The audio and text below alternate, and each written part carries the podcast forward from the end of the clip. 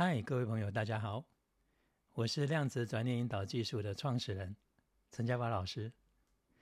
欢迎各位呢再继续来收听《转念新视角》这个节目。我不晓得各位有没有呃读过或者是看过我写的《量子转念的效应二》这本书哦，它是商周出版社所出版的。呃，为什么我今天突然提到了这本书呢？呃，因为啊，我们都知道说，最近呢，新冠疫情在亚洲蔓延，尤其在台湾地区，其实也十分的就严峻。虽然呢，在呃各位听到可能这一集的内容在分享的过程，可能我们的有一些确诊数，然后已经有开始在做一些下降，但是死亡人数还是依据每天都有新增。那直到现在，我们已经发现，就是在我现在在录今天的这一集当中，已经大约有五百多个人因为新冠肺炎呃死掉了哈，在台湾地区。那当然，这个生死的这个事情当中，在我们的身边，好像看似呃现在的这种时局当中，感觉到好像离我们特别的近，无常呢也特别的快。过去我们可能认为说这些事情可能离我们还有一段时间，还有一段距离，呃，比较遥远。但现在呢，好像似乎好像随时你都会听到这一类的讯息。呃，像呃我的一个长辈，也是在这个月当中就呃因为心肌梗塞而往生了。哦，当然年龄也大了。那因为现在的这种所谓的管制的关系当中，所以呃，可能呃也没办法，就是特别的去到他的呃这个灵堂前面去质疑。所以呢，这样的一种事情当中，其实现在在这个新冠疫情的这种肆虐的这种情况当中，呃，其实，在我们生活里面，也许就是我们的亲人，或者是就发生在我们自己的身上，甚至是我们家人的身上。所以，很多人在对于有关于这种生老病死，尤其是现在的所谓的病跟死亡，其实是很焦虑跟痛苦的。那在《量子转念的效应二》其实这本书里面有特别去提到关于有关于死亡、死后之后的世界，以及死亡对一个人的人生来讲，或者是对一个灵魂来讲，到底它的意义在哪里？呃，我知道说，大部分人在平常日常生活的过程，都尽量会去回避，或是不去碰触这类的话题，因为认为那是一种不幸跟禁忌。可是，如果它是一种不幸跟禁忌，它又非常赤裸裸的在我们的人生轨迹里面是必经之路，每一个人、每一个个体、每一个灵魂都必须去面临它。所以这个就形成一个非常有趣的现象。它既然已经是一个你必经之路，而且必经走的一个面对的点，为什么要把它当做是一个禁忌呢？同样，出生也是我们一个灵魂来到人世间当中，在投胎的过程，在体验生命的过程当中的一个起始点，它也是一个必经之路，因为是一个起始点。那为什么？出生这件事情就不会认为它是一种禁忌，所以这个都是在于我们对于有关于生跟死本身就具有非常的偏执、狭隘，或者是有限制性的某一种认识，所得出的一种区别，不是一个正确完整的一种认识。那如果没有一个正确跟完整的认识，这些必经之路。对我们潜意识来讲，对我们的心灵来讲，就会形成一种压力。这种压力久了之后无法排解，或是你无法获得一种正确的疏导，你慢慢就会形成了呃某种恐惧。这种恐惧其实会影响到你对人世间的某一种判断。我们都知道说，有时候啊，我们过于对于这种死亡或者是生离死别的恐惧。有可能不仅会把我们自己的生活节奏给打乱以外，包括我们跟家人之间的关系也会变得更加的紧张。呃，俗话，尤其是闽南话在讲哈，叫做“担惊死，绑惊背”，好，就是意思是说，如果我把你抓得太紧的话，怕会把你勒死，因为让 对方没有办法喘得过气来。可是呢，如果我一松手，又怕说我掌握不到你，好像你就像是一个呃天上突然就是离离开我的手掌心的一个气球一样，就飘走了，我好像永远就抓不到你回来，没有办法把你留在我身边一样。所以，其实这样的一种恐惧呢，会造成说我们关系上的紧张，而没办法一个很平衡。要么就是跟你相处的人会觉得哦，被你就是压抑的或者管制的，让他没有所谓的自由的空间，或者属于他自己能够自主的空间。要么就是对方可能会感觉说，哎，你是不是对我完全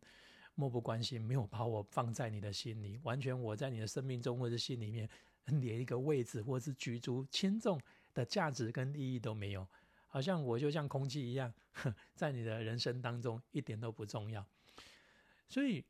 不管是抓得太紧，或者是太松，它都会造成我们跟周遭的关系之间的不和谐。所以呢，为什么会去谈到这个问题？原因就在这，因为它是会有这样的连锁反应，在我们的现实人生里面会产生出来。所以呢。在这边呢，会非常建议哈。如果说今天这一集这个节目，如果说各位听了之后，嗯，觉得这个是我应该要好好去探讨跟了解的，那有关于比较完整的内容，不妨你可以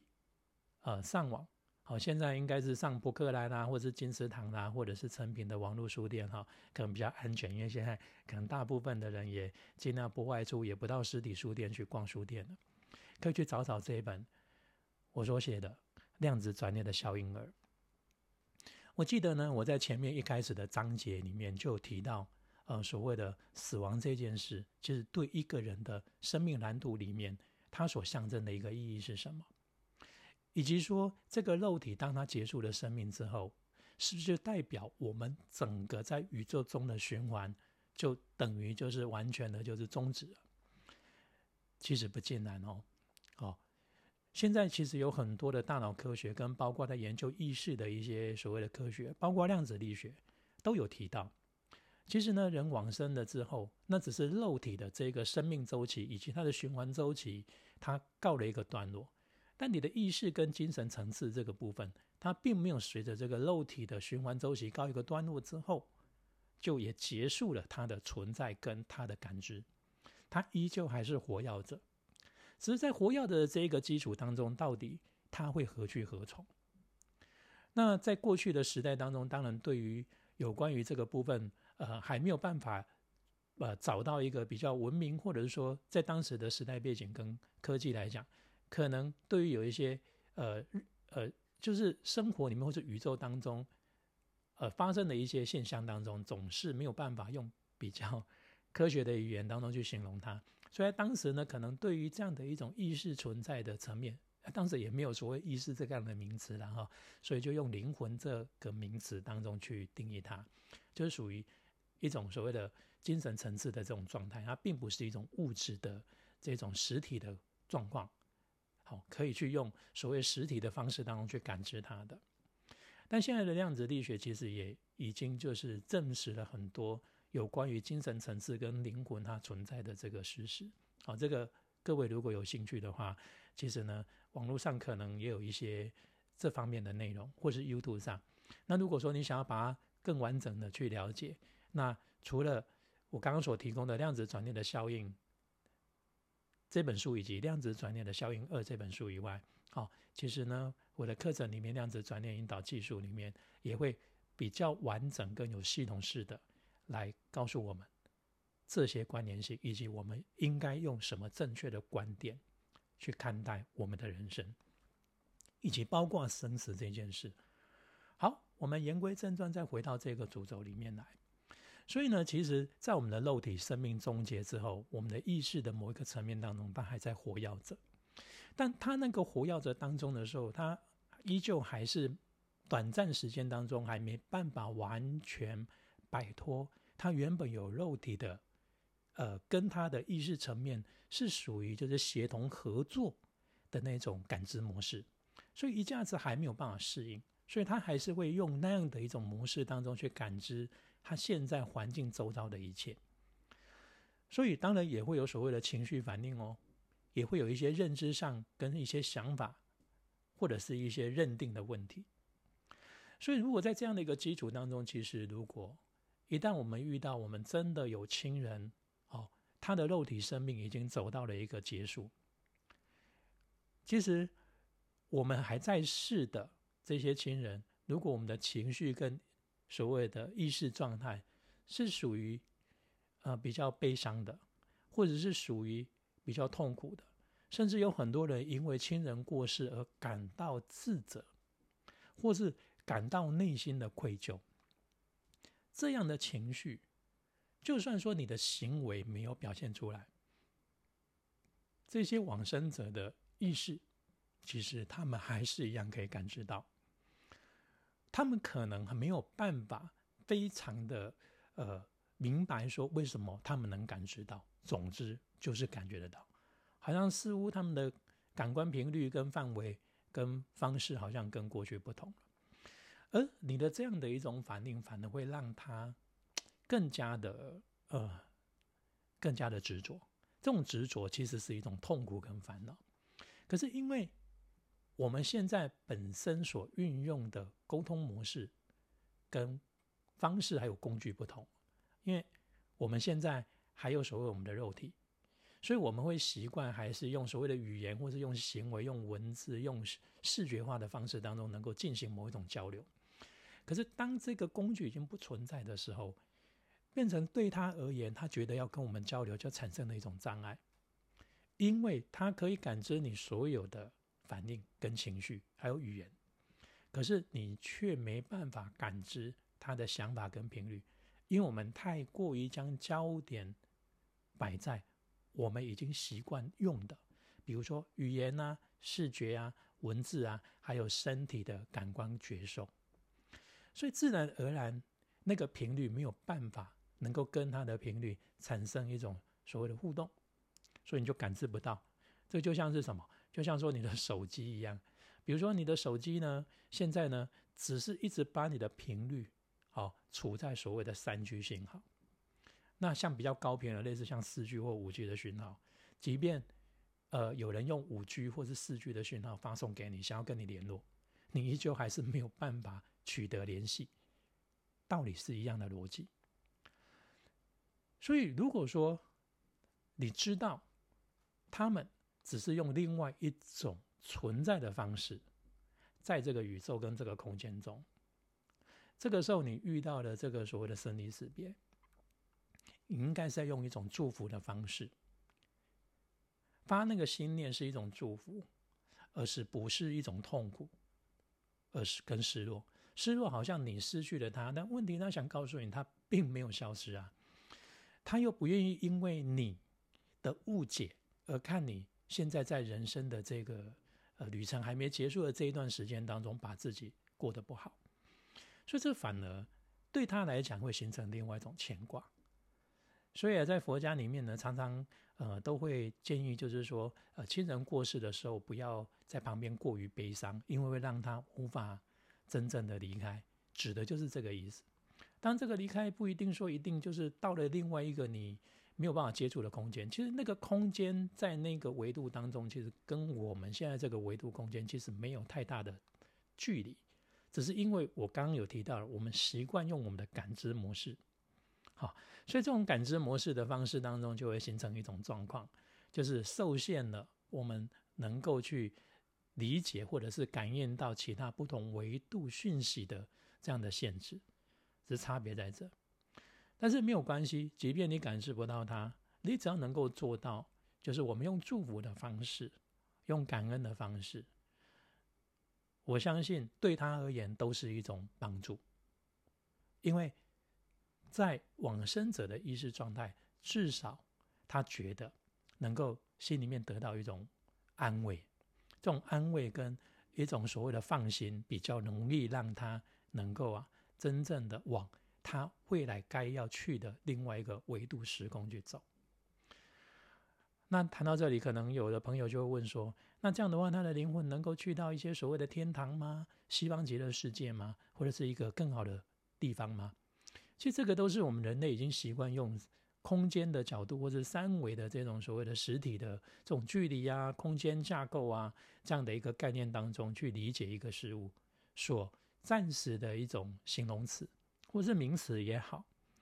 但其实，在他们那个状况当中啊，其实是用他们的意识维度当中去理去去对应的。好，当然在量子转念的效应二里面有提到哈，就是说，呃，我们简单我们把它区分成三个境界。这个三的境界，各位不要误会哈，不是说哎谁高谁低，或是谁资谁有资格谁没资格。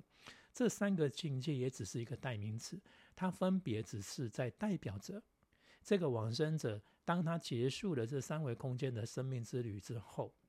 他的意识状态有没有到了一种高度？如果他的意识状态没有到一种高度，就像我们刚刚所举的，比较神圣的那个境界、那个维度，他自然而然无法去发掘它的存在，那也就无法在那个空间跟它相应，也就没有办法，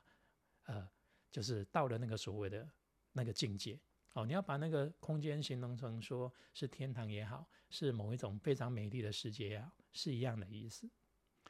如果说他在离开这个肉体生命的这个过程，如果他的意识层面是一直还是停留在那种烦恼、痛苦，甚至有过多的自责、恐惧，